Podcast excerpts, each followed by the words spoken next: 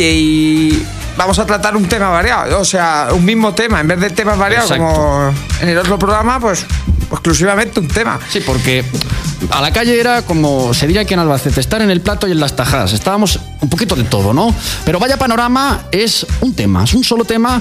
Por ejemplo, ahora veremos el tema que vamos a tratar hoy. Hoy tenemos también una entrevista, como habréis visto en nuestras redes sociales. Ahora desvelaremos quién es el invitado. Y bueno, pues como he empezado diciendo, estamos en medio de una pandemia, nuestras formas de relacionarnos han cambiado, ya no nos vamos de fiesta como nos íbamos antes, no vamos al fútbol, nuestro ocio ha cambiado en general.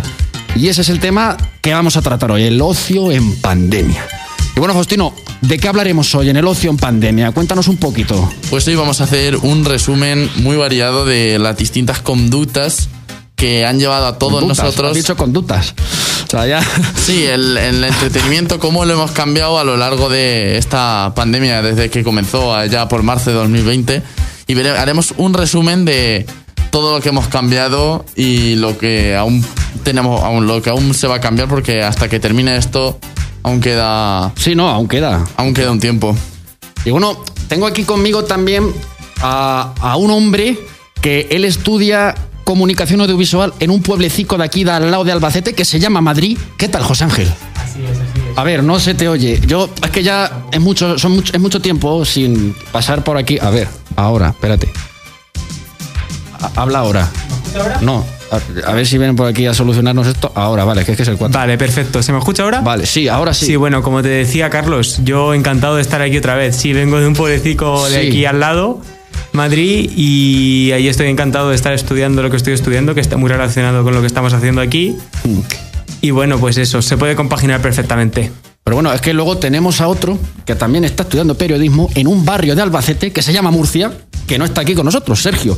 Él está ahora haciendo un podcast, Hacho Media, que nos producen, ¿sabes? Entonces, no debería de meterme con Murcia, pero bueno. Y tenemos a Laura también, que no ha podido estar con nosotros. Ella está estudiando comunicación y periodismo. Cuidado, que también nos va a salir una periodista buena, buena.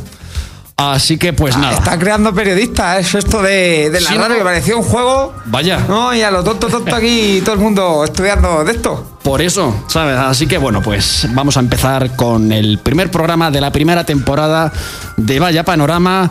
Me presento un servidor, Carlos Martínez Martínez.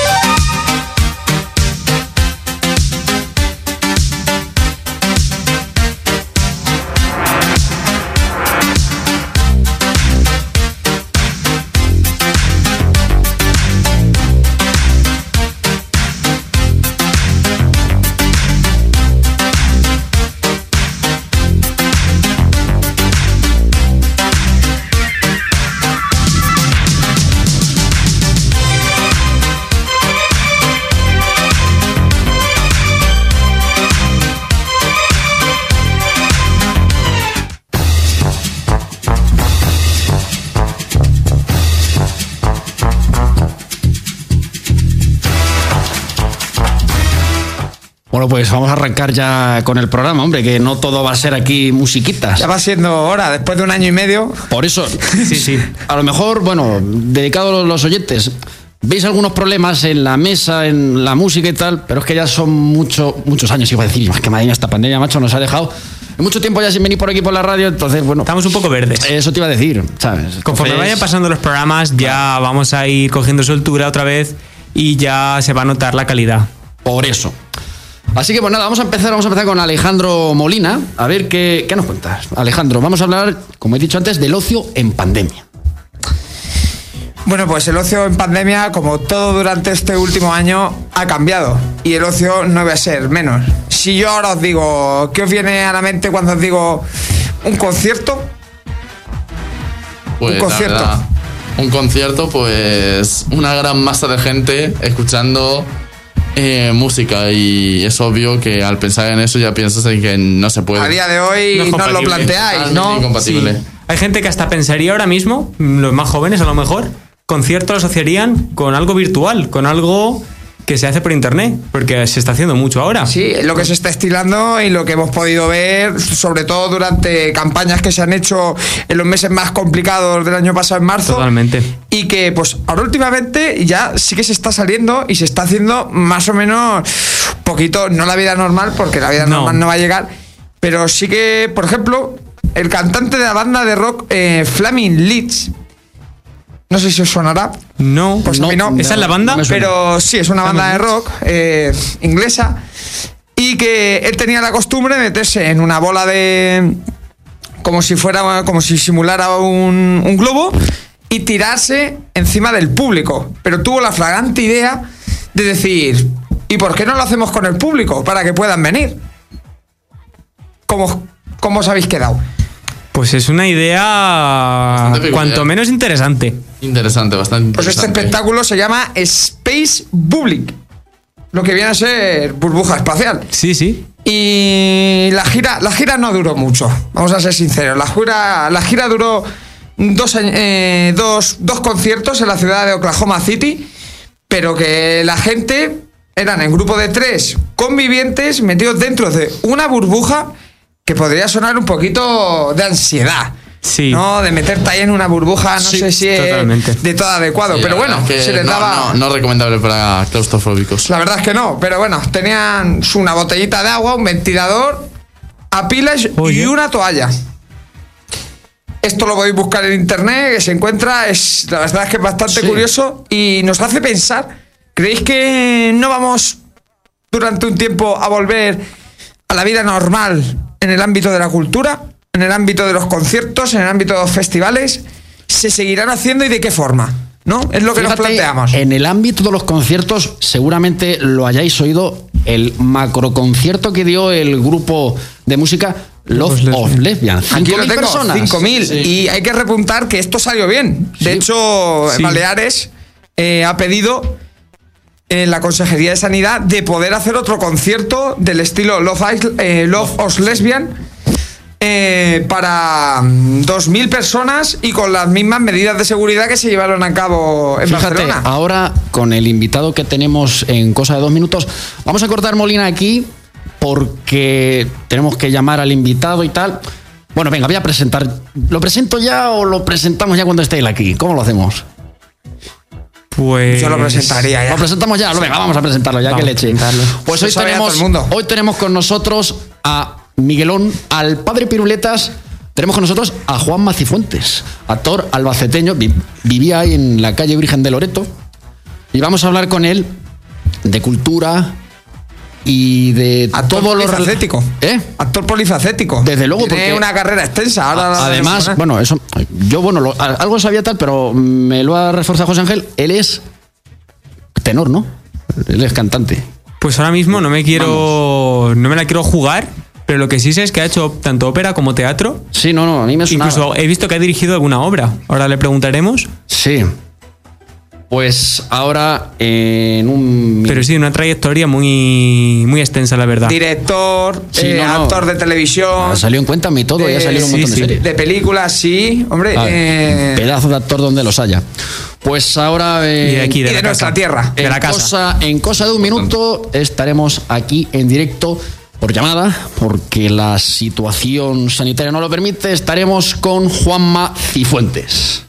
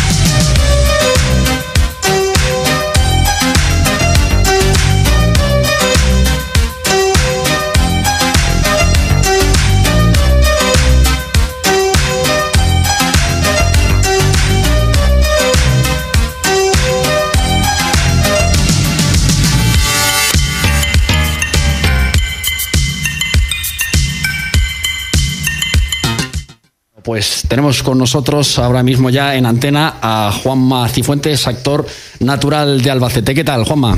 Hola, muy buenas, muy bien. Aquí deseando hablar con vosotros.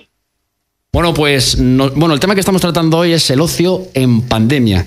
Y yo te quería preguntar, aquella gente que no quiere ir al, al teatro, al espectáculo, ¿tú qué le dirías a esa gente que no quiere ir? Que a lo mejor piensan que no es seguro ir a ver una obra de teatro. ¿Qué le dirías a esa gente? Pues bueno, pues que creo que es uno de los seguros, de los sitios más seguros que pueden encontrar. Eh, Es un sitio que, establece absolutamente todas las normas establecidas por el protocolo COVID. Es un sitio en donde vas con tu máscara, eh, escuchas, no hablas, no tocas, no haces absolutamente nada y ves a unos señores que están encima del escenario contándote historias o cantándote cosas o, o cualquier tipo de cosa de arte, danzando o tocando música. Y, y que y, y además quiero decir una cosa, el protocolo COVID para las personas es muy Sí. sencillo, es higiene. Es lavarte las manos con un gel desinfectante y ponerte una mascarilla. En el momento en que tú cumples ese tipo de, de requisitos que son de verdad bastante fáciles, porque no hay que hacer ningún tipo de medida especial para, para que el COVID no, no lo puedas coger, sino un, un rollo de higiene, pues no tienes que tener ningún tipo de problema ni en el teatro ni en ningún sitio. Vamos, que entonces el teatro es uno de los lugares más seguros, ¿no? Sin duda alguna, sin duda alguna. De los sitios donde puedes ir para pasar el rato, para estar, sin duda alguna, el teatro es uno de los mejores sitios donde puedes estar sin problema a contagiarte de ningún tipo de bicho. Eh, a ver, José Ángel. Sí. Eh, buenas, Juanma. Te quería preguntar, hemos comentado antes tu gran trayectoria en el mundo del espectáculo. ¿Cómo te introduces tú en este mundo? Ya hace, claro, unos, un, un tiempo. ¿Cómo, cómo, te, ¿Cómo empezaste? ¿Te refieres al teatro o te refieres a- Al mundo del espectáculo. ¿Hola? José Ángel. Sí, sí, ¿se, sí, ¿se me escucha? sí, sí, no, se te oye bien, se te oye bien. Sí, sí, así, a todo, al teatro. Ah, todo. Bueno, pues yo Sí. empecé yo empecé de muy chiquitito aquí haciendo teatro en, con mis amigos. Yo cogía a mis amigos y decía, vamos a inventarnos una obra de teatro, y lo hacíamos. Después empecé en el colegio, con todas las semanas estas blancas, haciendo pues todo tipo de actividades, eh, hasta que ingresé como a los 16 años en un grupo de teatro que se llamaba Valvernia. Hice un par de obras de teatro y ya me preparé para irme a la Escuela de Arte Dramático de Madrid. Hice la Escuela de Arte Dramático de Madrid, terminé la Escuela de Arte Dramático eh, y después me fui a doctorarme a, Italia. Y bueno, pues eh, fue así, o sea, es algo que desde chiquitito me ha gustado, me apetecía hacer, lo tenía muy claro. Y yo era el que organizaba prácticamente todos los eventos eh, artísticos desde que era chiquitito hasta ahora mismo. O sea que ha sido una cosa muy de vocación. Alejandro. Eh, buenas, Juanma. Eh, de todos los personajes que has interpretado, tanto en teatro como en televisión como en cine, que no son pocos, eh, ¿ha habido algún personaje de los que has interpretado en el que te ha llegado a cautivar y sientes que se ha quedado una parte de él en ti? Sin duda alguna, el, personaje que más me ha ayudado, que más me ha, ayudado a comprender mi profesión, a aprender lo que hoy sé y que me dio más confianza a la hora de estar encima de escenario fue eh, Defensa de Sancho Panza, que fue un monólogo que me escribió Fernando Fernán Gómez y que lo estuve haciendo durante casi cuatro años. eh, y me dio toda la experiencia que, creo que tengo en el escenario.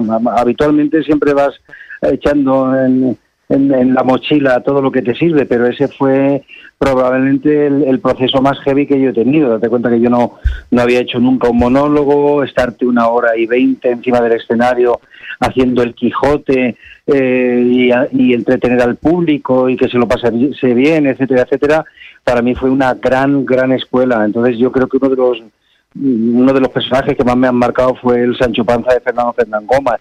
Pero también ha habido otras cosas, como eh, eh, cuando empecé en el año 92 eh, con Fuente Ovejuna, El Mengo, con Adolfo Marsillac. Eh, en fin, ha habido muchos papeles a los que le guardas un gran recuerdo y de los que has aprendido mucho de tu profesión. Y por el lado contrario, ¿ha habido algún personaje que no, no te ha llegado a... a mm, o sea, no has llegado a interiorizar 100% y que no has llegado a disfrutar? Habitualmente mm, no, porque disfruto de cada cosa que me dan, tanto papeles chiquititos como papeles grandes, siempre los disfruto. Por ejemplo, A mí no me gustan los personajes de gordito tonto que me dan en televisión o tal y cual, o sea, no son personajes que a mí me apetece hacer porque me, encuentro completamente fuera de fuera de ese de ese rol. Pero por ejemplo en Gin Tony pues yo me lo pasé genial haciendo el Miguelón y no tiene nada que ver conmigo ni con el tipo de trabajo que me apetece hacer. Pero habitualmente acabo enamorándome de todos los personajes divirtiéndome sacándole el máximo provecho de, del- de lo que me den de lo mucho o poco que me den y divirtiéndome porque si no me divirtiese en mi profesión la dejaría y como es algo que decidí hace ya mucho tiempo que subirme a un escenario era para, para pasarlo bien, para hacerlo pasárselo bien a la gente y para divertirme yo procuro sacarle a todo el máximo. Eh, Faustino, adelante. Eh, hola, eh, yo quería preguntarte principalmente por en, en televisión sobre si los premios relacionados con la cultura, como pueden ser los Goya, eh, eh, tiene, premian de verdad al talento de manera objetiva. Bueno, yo tengo una visión un poco particular sobre eso. Creo que a veces, eh, a veces nos dejamos llevar por, por el corporativismo eh, y de repente pues aupamos trabajos sin ningún tipo de sentido. Creo que deberíamos de tomarnos un poquito más en serio los premios. Creo que deberíamos de decirle al público que luego va a consumir una entrada y a pagar una entrada para ver un espectáculo o, un- o- o- una película, lo que sea, eh, tenemos que premiar cosas que de verdad eh, tengan un nivel y tengan una calidad, porque si no, si solamente eh, votamos por el hecho de que tengo un amigo que ha hecho una película y que quiero votar a mi amigo, aunque no hayamos visto el trabajo del amigo, que muchas veces puede ocurrir cosas parecidas, no digo que ocurran, pero pueden ocurrir, podemos confundir a los consumidores de nuestro producto y cuando lo vean digan, pues mira, prefiero ver una película americana o una obra de teatro en ruso antes de ir a ver en castellano porque me están engañando.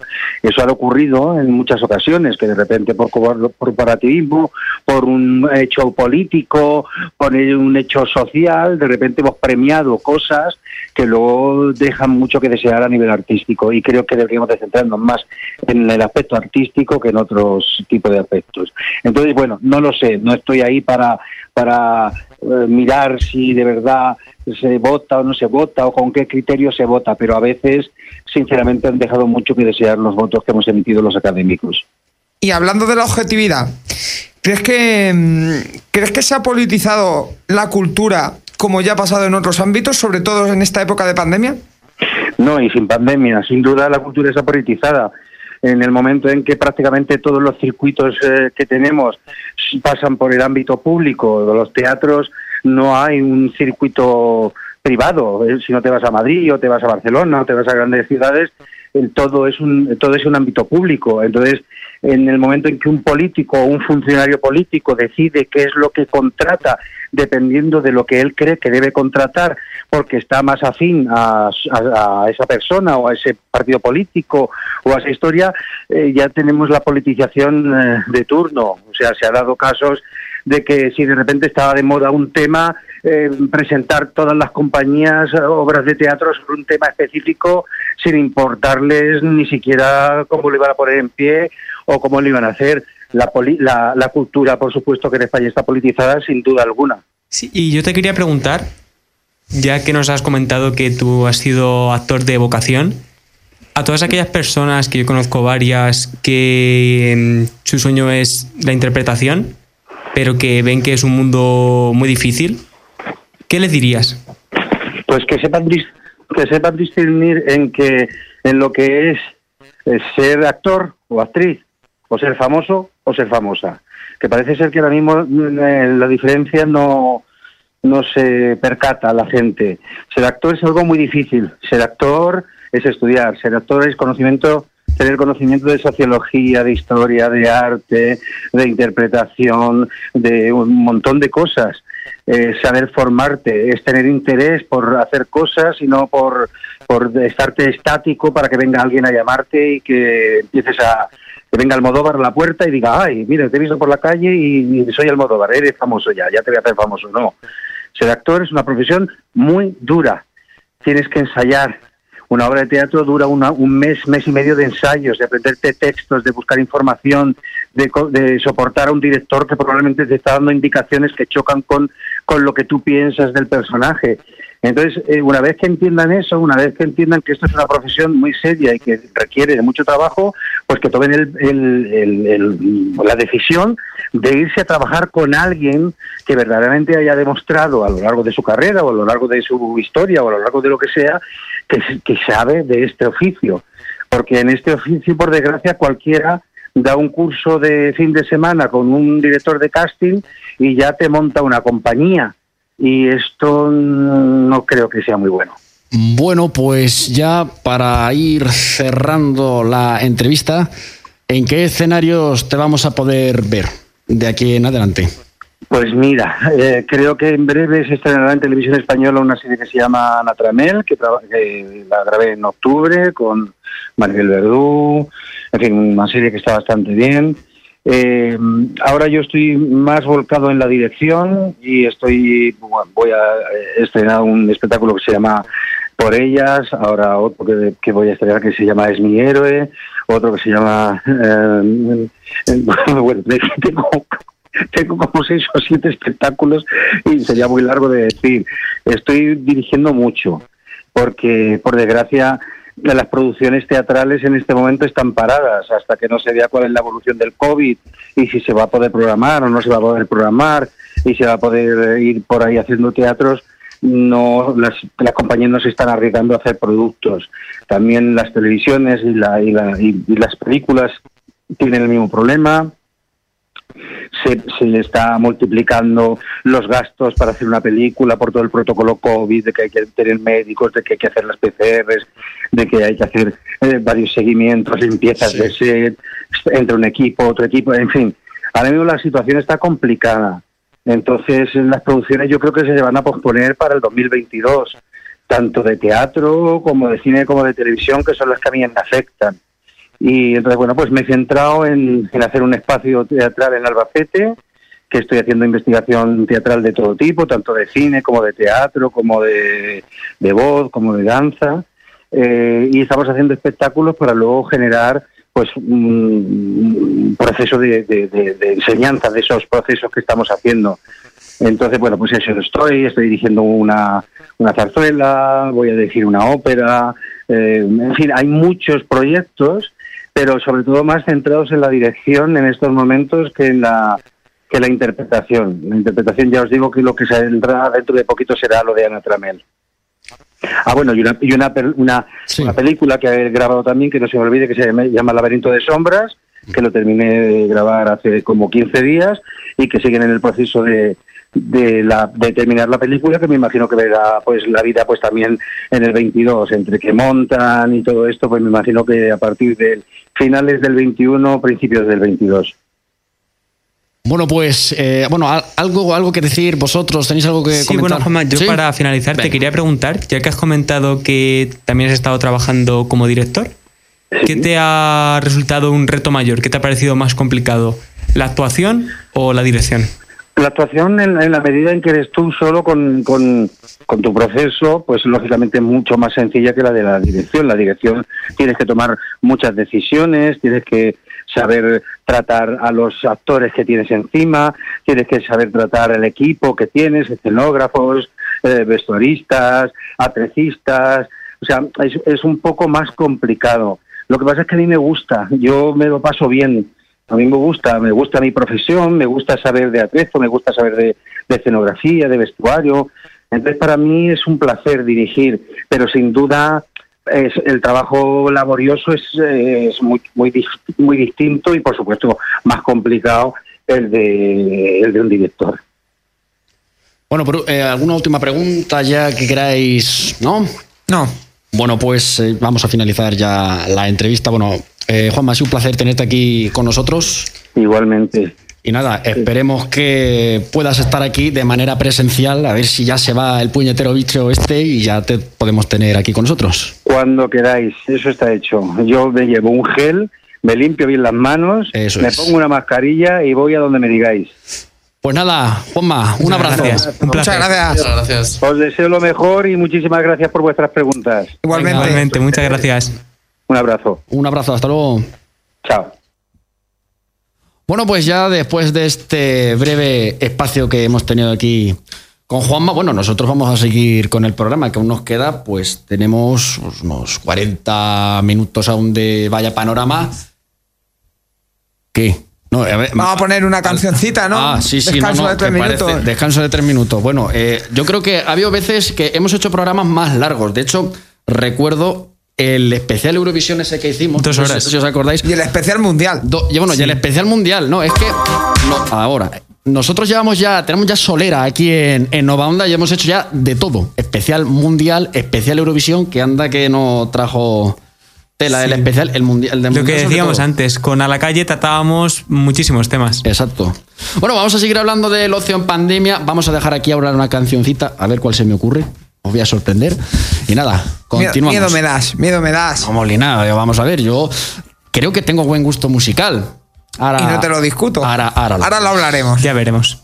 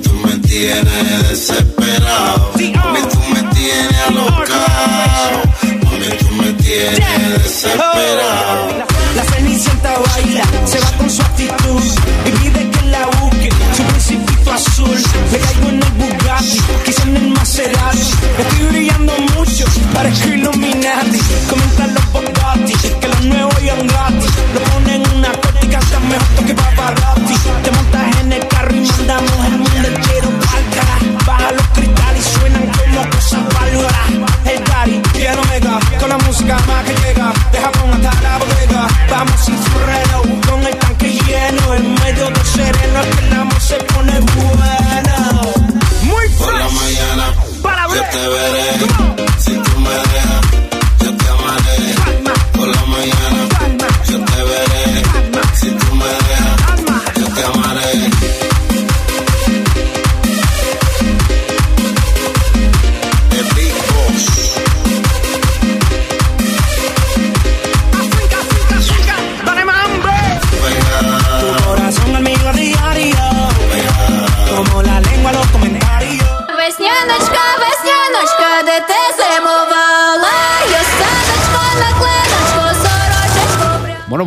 Continuamos con el programa y empezamos esta, bueno, sección, que ya no hay secciones, pero bueno, empezamos esta sección con la canción de Eurovisión de Ucrania, José Ángel. ¿Qué quieres? ¿Que haga una crítica No, a no, esta canción? ¿que ¿Cuál es? No, ah, la sí, se crítica llama ya- Zoom del grupo, eh, no sé si llamarlo Que no sé. alternativo, no sabría cómo denominar Sí. este estilo de música. Del grupo Go barra baja A, que tampoco sé cómo pronunciarlo Go exactamente. A, Go A, yo qué sé, como sea. Bueno, pues vamos a empezar y vamos con Alejandro. ¿Qué, qué nos tienes, Alejandro, hoy? Porque estábamos hablando antes del ocio, ya, bueno, hemos empezado con la entrevista. Hemos con empezado con cosas bonitas. Yo creo que hemos empezado con cultura, Sí. eh, cine, eh, música, teatro, tal. Pero hay una parte oscura Sí. que ha salido a reducir en esta pandemia. Bueno, se ha creado en esta pandemia, como son eh, el ocio oculto. El ocio oculto. Vamos a llamarlo como así. El titular, el ocio oculto, que son las fiestas ilegales que están haciendo un gran daño, no a nivel nacional, como también a nivel mundial, como Sí. se ha podido ver en Francia. Bueno, eh, ahora eh, he estado mirando un par de noticias y al parecer en Bulgaria los jóvenes desafían al gobierno convocando fiestas multitudinarias pese al COVID. Claro, hay gente que toda la culpa de la pandemia y de que estemos ahora en una cuarta ola se le echan a los jóvenes. Toda la culpa a los jóvenes. Y yo os pregunto a vosotros, ¿los jóvenes tenemos toda la culpa o gran parte de la culpa de que estemos ahora en esta situación? Yo te contestaría con lo siguiente. Mm, La culpa no es solo de los jóvenes, pero hay varios jóvenes que se lo están tomando poco en serio. Por ejemplo, nosotros que salimos a la zona y salimos al ocio, al ocio joven, ¿no? ¿Habéis visto vosotros situaciones que digáis, leche, esto... Sí, eh, hay comportamientos de gente de nuestra edad hay gente que no son propios de una pandemia. Desde luego. Pero no, es- Bueno. pero no solo de gente de nuestra edad, hay que decirlo, que también que cuando vas a algunos bares hay camareros que no teniendo precisamente nuestra edad, teniendo más edad que nosotros, eh, sin la mascarilla y sin las medidas de seguridad pertinentes. Y eso es desde todo punto re- reprochable. No digamos nombres de establecimientos, pero Ni de personas, que además no, lo no. sabemos. sí, no, no, yo claro que he visto a gente... Bueno, pero yo medidas. sinceramente te voy a decir que esas zonas están muy controladas. Por, aquí, por ejemplo, aquí la calle Concepción y la calle Tejares está bastante controlado. O sea, hay policía, eh, se respetan las medidas anti-COVID, eh, mayoritariamente porque hay mucho control. El problema son las fiestas ilegales. En Claro que Eso es pisos. otra- en pisos turísticos, como está eh, José Ángel, es el que mejor nos puede hablar de esto. Yo no. Bueno, ahora hablaremos Totalmente. un momento de los pisos. Es el que está viviendo turísticos. Pero bueno, José Ángel, él está estudiando fuera, está estudiando en un pueblo llamado Madrid. Y bueno, Sí, sí. José Ángel, ¿qué has visto tú allí en Madrid relacionado con fiestas ilegales o, o no has visto nada? Para empezar, no sé yo aquí en Albacete cómo lleváis este tema, Mal. pero en, Ma- pero en Madrid el, el- el toque de queda nadie lo respeta. Pero ni siquiera la policía, o sea, no es que no lo respeten, es que no multan a nadie. Ah. no, Sí, yo conozco no- mucha no gente no que está por la calle a la una de la mañana, a las 2 de la mañana y da exactamente igual. Sí. Yo es que mira, vivo ahora porque me he cambiado de piso, bueno, Hmm. temas personales que no le importan a nadie. Sí. Eh, cerca de. No, no le de- importan a nadie. De una comisaría de policía. Sí. Pues. eh, a las once y media alguna vez, volviendo a casa. Por esto que se te hace tarde porque has ido a la biblioteca, cualquier cosa. Sí, sí. Y. Pasas por delante y nadie te dice nada y no pasa absolutamente nada. Sí, no, eso es una, es una vergüenza. Es una vergüenza. Y aquí en Albacete también, claro, Albacete y Madrid. pero no pues, al nivel de las claro, ciudades no es, grandes. no- no es comparable. Pero yo veo a gente, mira ese reloj, son las once y media, y ahora porque tenemos las restricciones que tenemos y están por ahí dando vueltas. Sí, ¿Sabes? sí. Entonces es una vergüenza. Y luego o sea, los que eso no, es, no es únicamente de Madrid, no, pasa en todos desde sitios. luego ¿no? que no. Y bueno, hablando de los pisos, eh, se han dado ahora casos. Hace poco vi yo un vídeo en, en Instagram. Unos chavales estaban haciendo una fiesta ilegal. Y coge la policía y rompe la puerta. O sea, ¿qué opináis de eso? La policía está bien matices. que reviente la puerta. Es o- inconstitucional, eso para a ver, empezar. es inconstitucional. Tiene matices eso. Porque aquí, bueno, voy a recordar, tenemos a dos abogados, o por lo menos proyecto de abogados. Proyectos. ¿Qué dice el abogado? Él, él- él no quiere ser abogado. Bueno. o sea, en su defensa. ¿Qué dice el jurista? Eso sí, ¿no? Sí, eso jurista. está, está bien empleado. ¿Qué dice el jurista Alejandro Molina? bueno, o el Bueno, aprendiz. jurista, eh, intento. Aprendiz de jurista. Eh, bueno, es que se puede ver por una doble perspectiva. Eh, tenemos la perspectiva objetiva que dice, si es que es un piso turístico que se está Sí. exclusivamente haciendo fiestas para eso, pues no lo veo del todo mal, porque... mm, Pero claro, mm, sigue siendo inconstitucional. Ahora, si es un piso de alguien que ha invitado a 6, 7 amigos y le revientan la puerta, pues eso sí que es inconstitucional. Entonces, mm, yo creo que el problema está en que no explican muy bien eh, en qué momento debe de actuar la policía en consecuencia. Y ahí está el problema. Va- pasamos al problema de la publicidad, siempre la publicidad de las normas. Que no, la gente con esto de la pandemia se está viendo que no estamos enterados de qué hacer, no hacer, nos están liando y eso Sí. es que se ven, ya no saben ni cuándo es el toque de queda, No, ni no. cuánto te puedes reunir. Ahora hay unas nuevas ahí medidas. el problema entra de lleno. La verdad es que sí, yo estoy de acuerdo con lo que dice Alejandro. Hay un lío de medidas, no sabemos cuándo es el toque de queda, si lo cambian o no lo cambian. Entonces, bueno, Faustino, otro también que es intento de jurista, ¿qué tiene que decir? Yo creo que aquí las restricciones aplicables en el caso, en el Sí. caso de las medidas especiales para, la- para la pandemia no dejan de ser medidas administrativas, medidas de que no son en ningún, en ningún caso penales y por lo tanto ya se dispone claramente y de forma tajante que no se puede entrar en, en una morada, en una morada sin la si no hay si no hay si no se tiene orden judicial o, y- o haya flagrante delito y delito habla- hablamos ya de pena y en plan de código penal y cosa que estas infracciones administrativas no producen así que yo creo que la norma es clara lo que pasa es que desde los poderes públicos se desconoce hasta las propias normas eh, se desconocen los principios del derecho y se desconocen las propias Sí, normas volvemos a decir todo. eh, Todo es una campaña política y todo se. Como lo hemos visto con Juan Macifuentes, se politiza. Desde luego. O sea, es que se está viendo aquí claramente. Sí, no, la pandemia sí que se ha politizado, se la han apropiado los políticos. Efectivamente, Ah, en, en pero su beneficio, totalmente. en su beneficio, totalmente. Bueno, José Yo Ángel. lo que os quería preguntar a vosotros dos, Sí. que seguro que estáis más informados del tema que yo, lo leí el otro día con respecto a esto de que la- si la policía puede entrar o no entrar. Leí que cuando ellos se presentan en tu puerta, tú te tienes que identificar obligatoriamente. Y si no te has identificado, entonces sí que pueden entrar. A ver. No. ¿Sabéis si eso es cierto? Yo, so- yo solo sé que es en, en caso de flagrante delito cuando pueden entrar O Sí, ¿no? orden judicial. o por orden Y, judicial y mucho menos por, por una infracción administrativa. no eh, por eso no pueden entrar Y Hombre, eso- hombre, identificarte sí. O sea, te tienes que. Si la policía quiere. Pero tú Claro, te puedes si identificar de que tengan que entrar en tu casa. Claro, desde la ventana, desde la puerta. Si no, sí, porque- pero si no entran a tu casa no sabes la gente que hay. Claro, Ahí está claro. el problema. Sí. Pero- Porque si tú estás tú solo dices, no, perdona, yo estoy aquí solo en mi casa o estoy con dos o como máximo Claro, cinco. tú puedes estar en tu casa escuchando Claro. música. Pero ahí, ahí está el problema. Si eso no es un problema, porque tú te puedes identificar y si no descubren que hay delito, pues que no lo es. Que no o sea, lo es una falta administrativa. Aunque, aunque hubiese siete personas. No te ocho, pueden multar. Hay una falta administrativa. Bueno, pero, no es según de- el, el estado de alarma actual, creo que la presencia en un domicilio está limitada a los convivientes, a las personas que residen en ese domicilio. Claro, pero Claro. Eso, eso se regula por, non- por, por medidas administrativas que no en ningún caso son penales. Y de, de esa, de esa misma manera, la, la policía no puede irrumpir en una morada ajena, así de la nada, porque Luego- se lo prohíbe el. También hay otro tema, otra medida del gobierno que ha generado bastante controversia, que es que no se puede llevar.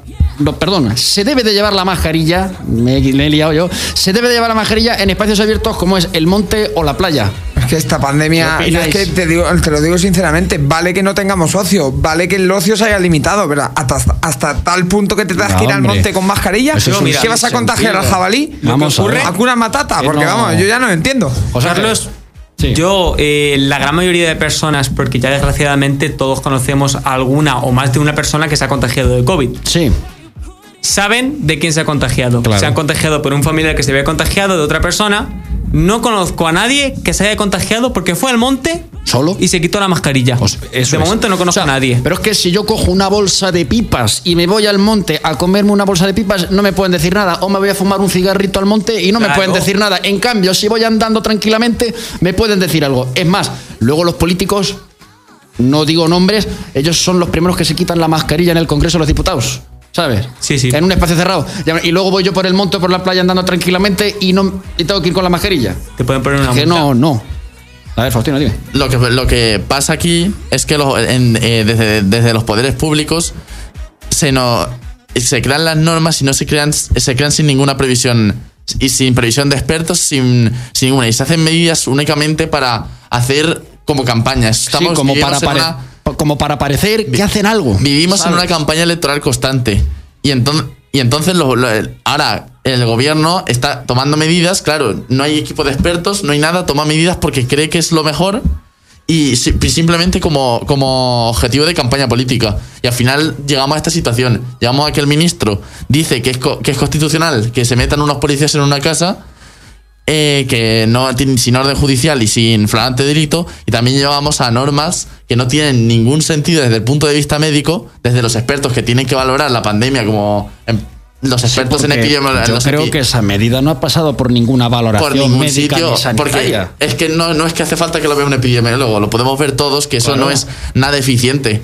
Pero al no haber, es una campaña, una campaña eh, electoral constante. Porque cualquier médico que se precie, tú le dices, no puedo, tengo que llevar la mascarilla al aire libre. Te dicen, no necesariamente, no la tienes por qué El llevar. tema este de la no. política en pandemia, yo lo necesito para un programa, ¿eh? porque esto tiene chicha. y- Política en pandemia, sí, no. Sí, política en pandemia, pero sin entrar en política. Lo- lo ¿sabes lo vamos que te a digo? hacer- Porque- No, lo vamos a hacer porque vamos a traer políticos. Yo lo digo ya y ya lo digo para los oyentes para que lo sepan. Vamos a traer políticos de todos los partidos: PSOE, PP, Ciudadanos, Vox, Podemos, de todos. Bueno. Ahí lo dejo. Bueno, lo Bueno, lo vamos a Bueno, traer. eso ya es motivo ver, de no, no, no los vamos a traer aquí personalmente. Entrarán por llamada o entrarán de la manera que sea, Sí, porque pero además- sí que se va a hacer un debate de la política. Y os digo yo una cosa, ¿cómo me explicáis? Es que yo ya me sorprende, hay cosas que ya no entiendo. Veo un meeting y veo que hay... zorre- O sea, Sí, sí. Sí, 500 personas, 500 eso es personas locura. fácilmente, Y luego que no puedas ir a ver a tu equipo en primera o en segunda, No con tu sentido. distancia No. de seguridad. Lo que pasa- Alejandro, un- una clara. En, en segunda se puede, se puede tener. Primera y segunda no, segunda que es liga profesional, a partir de segunda B, que Ah, es liga ah, semiprofesional. Pero que me refiero, no lo entiendo, que no puedas ir a un concierto. eh, bueno, sí, conciertos al aire libre, sí, pero una corrida de toros, últimamente, ejemplo. ahora sí se va a poder. Sí, pero- la, la de Asprona se va a hacer en junio, ¿sabes? Pero con todas las medidas de seguridad y tal. Pero luego es que es lo que tú has dicho. o sea, puedes reunir tanta gente en, en un meeting, por ejemplo, y luego no podemos ir a ver el fútbol al aire, libre o a ver los toros, por ejemplo. Pero que no, no tiene sentido. en, que este no tiene caso, sentido. en este caso radica de manera necesaria la, la- la voluntad de, los, pol- de la clase política para hacer campaña y hacer publicidad. Es necesario para ellos hacer esa publicidad. Sí, y no, por sí. eso nos encontramos ante- esa, ante esa situación. Los políticos, más que políticos, son eh, vendedores, comerciantes. Lo que ellos tratan de venderte es su producto, que su producto es el mejor y tal, y ya está. En perjuicio Sí. de. su, producto es gente. su, su producto es su ideología. Básicamente, o sea, a ellos les da igual los intereses del pueblo y tal, que lo que van a tratar es de colocarte su producto de la manera que sea. José Ángel. Pero yo volviendo un poco a la temática que estábamos tratando en el programa, lo que ha comentado antes Alejandro del fútbol, yo era como mm, de estas personas que piensan, de verdad, porque si hay meetings, si hay otros eventos, ¿por qué no se puede ir al fútbol? Pero es que viendo lo que ha pasado últimamente en Bilbao, en, Ah, bueno. o, o en Granada ayer, También. ¿Tú crees que de verdad el público medio del fútbol en España puede volver a los estadios? Claro, No sé, pero, a ver, yo pienso que esto es como todo, porque aquí, por ejemplo, es que esto es así, o sea, el español, o sea, el español, la, la persona, eh, cuando se le da un dedo, tiende a coger el brazo. Vaya. Y esto se está viendo en, si me dejas, si te abro la hostelería, Fiesta. Fiestones que se acaban en casa, fiestones con Sí. un montón de personas en, en la calle fumando y tal. O sea, es como, ya que nos han dejado, ya que podemos, ya que estamos saliendo de esta, vamos poco a poco, o sea, no vamos a presionar. Y eso es un ejemplo claro, que eso yo no te lo puedo decir, pero a niveles de, so- de sociólogos y, y Sí. psicólogos, yo creo que eso tiene una repercusión en el que la gente está ya tan estresada y tan cansada de esto que a la mínima eh, eh, eh, saltan, como, como, nunca mejor dicho, porque hay un vídeo por ahí de, Ah, sí, sí, sí, sí. de un fan del Bilbao que recibiendo a su equipo salta de una farola al suelo. y no le pasa nada. El tío cae al suelo. No, no, sí le pasó el informe médico. Ah, yo que dice que se rompió un brazo, Ah, pero es una máquina el tío. el informe Yo, médico si dijeron visto- que tuvieron que arreglar el paso de cebra donde se cayó porque lo dejó hecho un boquete. ¿Por qué es Pero es que es vasco. Es que Es vasco y yo encima de pensé, Bilbao. Yo cuando vi el vídeo dije, oye, qué buenos efectos trae el alcohol, oye, que te puedes tirar de un primero, porque la altura a la que se tiró era Sí, por lo sí, menos sí. un primero. Desde el Eh, semáforo, y el no- tío se cayó, eh, como nuevo. Ya que estamos hablando de anécdotas de gente de fiesta Ah. en la propia pandemia, hay, hay muy buenas. Sobre todo en Madrid, en los pisos ilegales, gente escondiéndose Buah. por, por debajo de, lo- de los colchones. Eso es ya, ya, Eso ya sí. la Hay un creen de vídeo- la creen. Hay un vídeo, no sé si lo habéis visto, de la policía des- desmantelando una fiesta ilegal. Abre un colchón y sale un muchacho por ahí y dice, oye, mm, que tengo frío, ¿puedo coger mi abrigo? Abren el armario para darle el abrigo y más gente escondida. Madre mía. Sí, y si no, el vídeo de este que pasa un coche, ¿no? Eh, saltándose el toque de queda y un coche se pone al lado. Y empieza a seguirle el juego, ¿no? Ah, Este Vale, vídeo vale, vale. Genial. Que son sí. esos. eh, claro, Y saca y le hacen un cubata. Y le hacen un cubata coche. y ahora la policía- que era Y la cuando policía se lo de pasan, empiezan, salen las luces. Eso Y la policía Era- se era cruza y era la secreta. secreta. Espectacular. No, aquí en Albacete, fijaros que es una ciudad grande, entre comillas, oye, y tiene vida y tal, y nunca se ha dado ninguna anécdota de esas, por lo menos que nosotros sepamos. Que sepamos, sí. Que sepamos, que sepamos. Sí, no, porque las personales esas nos las ahorramos. Porque nosotros aquí somos gente seria, ¿eh? Aunque, aunque ponga en nuestra biografía de Instagram humor y a veces nos ponemos serios, nos gusta, por lo menos ahora, serios, ¿eh? Ya habrá tiempo de Ya lo humor. desviaremos más adelante. Exactamente, sí. Pero que sí que se generan una serie de anécdotas que, bueno, que no son de todo correctas, como- porque te saltan las normas al fin y Sí, al no, cabo. no, no. Pero la risa te da. Sí. La risa te da porque. Luego mm, también te ves al que menos te crees que la va a liar, luego al final es el que termina Bueno, y esta repercusión ¿Sabes? del COVID está Por- siendo tremenda. O sea, gente que te acercas por la calle porque estás andando y rozas el codo y se te aparta a modo como Sí. si fueras Satanás. O sea, Eso no lo veo bien tampoco, porque, a ver, está bien tenerle respeto a la pandemia y tal, pero tampoco a esos Ah, extremos. no, sí. Hay que tener un punto medio también, ¿eh? dicen psicólogos que lo que viene a ser nos está afectando ya mentalmente un poquito, sí, sí, sí. un poquito esto que nos está dejando atontados. Sí. Y, y otra pregunta que se me viene a la mente. ¿Cómo va a ser la vuelta a, a la normalidad? Que La de verdad. ¿La nueva o la.? No, no, la normalidad. Ah, la de toda la vida. Efectivamente. A ver, vosotros. Mira, ¿qué- la qué le normalidad, decís, para la normalidad yo creo que queda por lo menos, por lo menos un año. Un año. Porque en verano tenemos una falsa vuelta a la normalidad. A la nueva. A la, A la- a la a la- vieja, a la vieja. a la en nueva. verano el año pasado prácticamente Sí, no, de hecho, la. la vivíamos como antes de pandemia. Es más, la selectividad se hizo sin mascarillas. Sí, sí. Para que veáis. Y, Sí, y- sí, por lo menos aquí en Albacete, no por lo menos aquí, en, eso te iba a decir, en en, otros Castilla- en sitios Castilla-La Mancha hizo, se hizo sin mascarilla. Y el año, en el verano anterior, tuvimos esa nueva normalidad de la que hablaba Sánchez. Pero Sí. que era como la normalidad, como la vieja, porque de hecho las discotecas y todos los pubs estaban abiertos hasta las 6 de la mañana, con horario como han tenido Sí, sí, siempre. Entonces, y este verano yo he oído que a mediados de agosto se van a tener 33 millones de vacunados en España, cosa que dudo bastante porque en vista del ritmo que se lleva la vacunación va a ser muy difícil. Entonces ya se estaría hablando de nueva normalidad, pero la de toda la vida, la de siempre. Y esta nueva normalidad, eh, en el 2024, según dicen los expertos, sobre todo el, el investigador de la Universidad de Yale, ¿De Nicolás dónde? Kristaskis. Kristaskis. ¿Has visto lo que sé? ¿No? Ese, ese es de ¿Cómo mi me pue- manejo? ese es de mi pueblo. Dice, no sé si lo habréis oído, que van a ser los nuevos años 20. Después de la pandemia puede venir una época de desenfreno sexual y derroche económico. De desenfreno sexual y derroche no. económico. Pero más que no sea literalmente los años 20 porque luego llegaron los 30. No, sí, por eso, o sea. Luego al final tienes ahí la crisis, te pegas la hostia, ¿sabes? Luego Pero está no, la teoría no- por no ahí creemos. está de que en todos los años 20 de todos los siglos tiene que haber una pandemia. Sí, eh, de hecho, Sí. la de la gripe española Sí, fue y antes, 19-20 más o menos. Sí, y antes hubo otra. Sí, Y está comprobado que si miras lo que ha pasado en los últimos 2000 años, cuando las pandemias acaban, hay una fiesta terrible y es probablemente lo que veamos en algo similar en el siglo XXI. No, desde luego, mira, el consumo en alcohol se va a disparar al 300 al 400% Y lo que no es alcohol. poco. Co- bueno, y lo que no es alcohol, Sí. ¿sabes? Eso del desenfreno sexual que tú has dicho, Alejandro, también Cuidado. esperemos que nos pille. No, Hombre, no. Vamos a ser serios, por favor. ¿Serios? Vamos a ver. Yo, cuando estábamos preparando. serio, ¿eh? Cuando estábamos preparando Vaya No, Panorama. pero, pero hablando no, de esto, esto puede ser económicamente.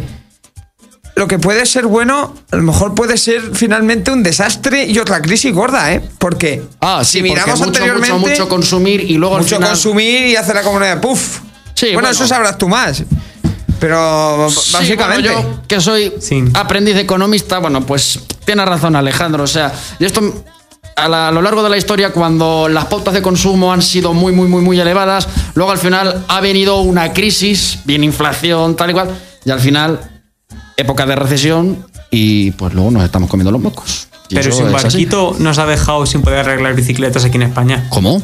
El barco este que se quedó así. Ah, en el canal de quedó Llevaba sí, un montón de piezas de, de bicicletas. Bueno, los y en España, si se te rompe la bici, ahora mismo es muy difícil poder arreglarla. Me no, lo no hay o me piezas. lo cuentas. Mira, ayer estuve yo eh, en una tienda de bicicletas y lo mismo. Está el mercado, eh, que da pena verlo. No hay nada.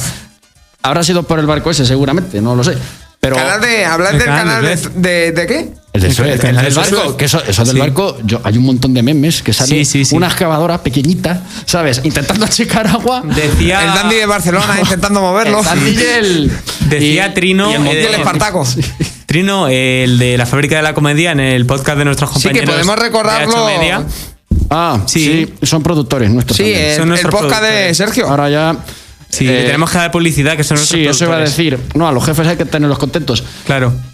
Aunque me Eh, meta con Murcia, oye, yo a Hacho Media, yo, vamos, les tengo un cariño y un respeto muy grande.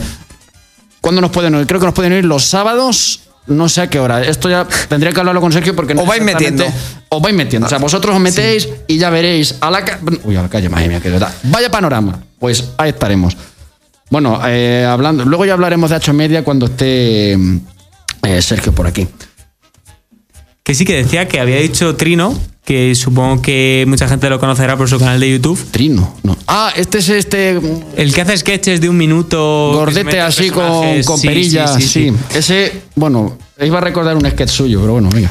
Que hay eventos que ocurren meramente para que se hagan memes. Y que este es uno de ellos, Sí. el de Canal de Sí. Suez. Ese, ese, ese, ese Que los memes han sido. Bueno, los memes ha sido la medicina que hemos necesitado esta pandemia junto con nuevas plataformas que han impulsado en manera espectacular como Twitch. Twitch. O sea, vaya. si yo totalmente. digo en 2019 Twitch, ¿qué me decís? Nada, yo no tengo. ¿Qué es no, eso? vamos, ¿qué es eso? Pero y, y actualmente es que está, ver. sinceramente, superando a YouTube. ahora mismo, cuatro personas sabemos aquí. De nosotros cuatro, ¿quién tiene Twitch? Aquí Yo lo no tengo en el ordenador, pero no en el móvil. Vamos, lo tienes. No, yo tengo cuenta, pero Yo sí. ahora no lo tengo instalado. Que si tengo Vale, o sí. que si tengo canal. Entonces tiene también, no, que si tienes Twitch. Yo No, tengo canal. No, no, o sea, no tengo canal, pero tengo Twitch. Yo, por ejemplo, no, yo no tengo, Sí, sí, ni, tengo Twitch. ni la una ni la otra, no tengo ni cuenta ni, ni nada. Pero Lo que vamos, pasa que, es que- de cuatro, tres tienen Twitch, para que veáis el auge que ha tenido eh, Twitch. somos nosotros, tenemos una edad ya, ya que nos hemos acostumbrado desde hace años a YouTube, de cómo funciona YouTube. Entonces, no sé si yo creo que es por eso meramente por lo que a mí me sigue gustando más YouTube que Twitch. El formato YouTube, o sea, yo no me gusta ver vídeos, yo luego, por ejemplo, Ibai, Sí. que ha sido el boom junto con Auronplay. Sí. Lo que pasa es que Auronplay ya era muy conocido antes. Egre, Vegeta. Sí, pero esos dos sobre todo han pegado Sobre un todo Ibai. tremendo en pandemia, sí. Eh, yo no, a mí, yo no me vería un vídeo de tres horas de Ibai jugando un videojuego o haciendo una yo. A las peores entrevistas. Yo sí, o sea, además lo No hacen sé. en un horario, sobre todo en pandemia, yo me acuerdo a, a la 1 2 de la mañana que no sabías qué hacer y te ponías un directo de Ibai y la verdad es que... Y además la labor que ha hecho Ibai o youtubers como Auronplay ha sido tremenda porque ha habido gente que no ha podido, sobre todo en Navidad, han hecho campañas y tal para que la gente Sí. pudiera estar entrete- entretenida y estamos hablando del nuevo entretenimiento. Sí. O sea, Ibai ha hecho fiestas en su casa de cuatro personas, y- y las eh, todo grabado y producido para que la gente pudiera disfrutarlas. Las campanadas las dio él. Las campanadas las dio él, Brutal. entrevistas tremendas. Las campanadas de Ibai las vio más gente que algunas campanadas. Sí, sí. de- Las de campanadas televisión. fueron promocionadas, si, si no recuerdo mal, por Pedro Sánchez y el Salvador Illa. Sí, sí, sí. Yo, eso. Tremendo. O sea, que esto, volvemos a decir lo de la campaña política siempre Eso presente. El Salvador Illa dijo que las vio. Que las vio con no sus vio las de la tele, que vio las de Ibai. Qué, qué feo me parece que Salvador Illa viese las de Ibai y no las de la 1, la de su tele. sí, Sí, bueno. de su canal. Bueno, ahora sería T- TV3. Verdaderamente. Su canal. Ahora sí, Bueno, ahora sí. verdad, que se ha- se ha Verdaderamente, el- yo creo que son todas suyas ya. En plan, no suyas. No, no, sino- de él no son. No de él, Ya pero que bien. No, al final. están financiadas con dinero público y a fin de cuentas, Sí, pues. Pero bueno. Al final son todas públicas. Sí, Claro, ahí, ahí Decimos está. la televisión pública como nos referimos a la 1 y a la 2, pero, Pero también se públicas. refiere a la otra porque reciben la subvención pública. Bueno, luego también, eh, sobre todo en este confinamiento, plataformas como Netflix han tenido también un auge. Muchísima gente en Netflix, en Sí, HBO, sí, sí. Hay plataformas que nadie conocía. Que nadie Amazon conocía. Prime. Ahora es raro la persona que no tiene Netflix. Antes era lo contrario. Antes era, ves, tú tienes Netflix, eh, pues pirata, tal. Yo es que, yo es eso, yo ahora tengo una aplicación pirata que es como si tuviera todas las aplicaciones en esa misma El. FBI está tocando la puerta. Sí, menos mal. Ah, pues que, pues que vengan. Así que, pero sí, ahora mucha gente, y sobre Spotify también, ¿eh? Spotify sí, Sí, que la- Spotify que también ha dado mucho boom. Los podcasts, sobre todo, Bueno. a partir de la No, pandemia. lo de los podcasts es brutal. Sí, sí, sí, sí. O sea, empezamos, somos Sí, sí. pioneros en esto. Yo ahora mismo todo, todo el mundo tiene un podcast. Casi todos los youtubers, bueno, casi todos no sé. Pero yo los, los Mayoritariamente- youtubers que veían antes, que veía Sí, yo antes. ahora tienen. de podcast. pandemia, ahora después de pandemia tienen un podcast. Mayoritariamente. Y la verdad es que le tienen más que la televisión. O sea, porque No, llevan es que a la gente. televisión- Por Sí, ejemplo, depende de qué hoy hemos hecho. Porque esto es un podcast, no deja de ser un podcast. Sí, porque lo puedes podcast, escuchar después. Porque luego, claro, Nacho Media al final puede ser. Claro, vaya y panorama. da gusto traer a gente que sabe que te va a comentar de un tema específico, como por ejemplo ha sido Juan Macifuentes, de que de aquí lo volvemos a agradecer, que da gusto que te cuente él, una persona que sabe, una persona que ha estudiado es. y que te va a ver de su perspectiva, que no viene aquí, como ves en la tele, a cualquier gañán, hablando de política o de hablando de, de que ya ahora todos nos hemos vuelto expertos en virología y tal. No, mira, me así yo- da gusto. Hay un programa en la eso los podcasts tienen tanto triunfo. Eso iba a decir. Hay un programa en la televisión que en el que todos se creen que son virólogos, son políticos, son juristas y es Sálvame. O sea, Bueno, Sálvame Una persona, y- y ya por ejemplo, cualquier- todos. cualquiera de Te pones Sálvame. espejo público y también. Si es que son todos. Pero Hombre, por espejo público gusta, quizá- quizá no, pero bueno. quizá cuando la regla es una cosa, al final lo que gusta son las excepciones y, y yo No, no, que no, el no, la excepción, la excepción es Nova Onda. La excepción Nova es Nova Onda y la excepción es el programa de Iker Jiménez. Y bueno, Ah. los dos programas Sí, hay pero el programas que- programa que, merecen la el pena. de mm, Horizonte. Horizonte. Horizonte Sí. y Cuarto Milenio. La verdad es que es muy interesante el de Horizonte. Porque Cuarto Milenio al final ya lo conocíamos todos. Que, Es que Horizonte viene a raíz de, de la pandemia. sí. Empezó a hacer el, su Es que- podcast eh, los viernes a las 10 de la noche, que se llamaba Horizonte. Sí, Era- Sí. joder. no, no, tenía otro. Milenio Live. Milenio Live. así. Milenio Live. Milenio Sí. Live. Y trata básicamente lo de Horizonte. Tratas una temática, ya sea de la repercusión de las redes sociales, en lo del canal de Suez, y luego siempre Claro. el tema del coronavirus, que es la- las únicas noticias de coronavirus que debemos ver. Sí. Pero, que va sí, gente pero que sabe. Pero Sí, sí, son expertos. ¿Ves? Sí, Es- sí. Ese es un programa que realmente merece la pena. Pero luego tienes otros programas en la que, por ejemplo, pues un periodista está hablándote de virología, como por ejemplo es Sálvame. Sálvame. Yo, oye, con un respeto a Sálvame, pero Sálvame. Yo respeto a cualquiera ninguno, que esté respeto allí a ninguno. se cree que sabe de todo, pero de todo, de política, de virología, de, de todo, ¿sabes? Y te dan lecciones de todo. Pero Entonces, eso luego sois los primeros en poneros lo de la Rocío Carrasco.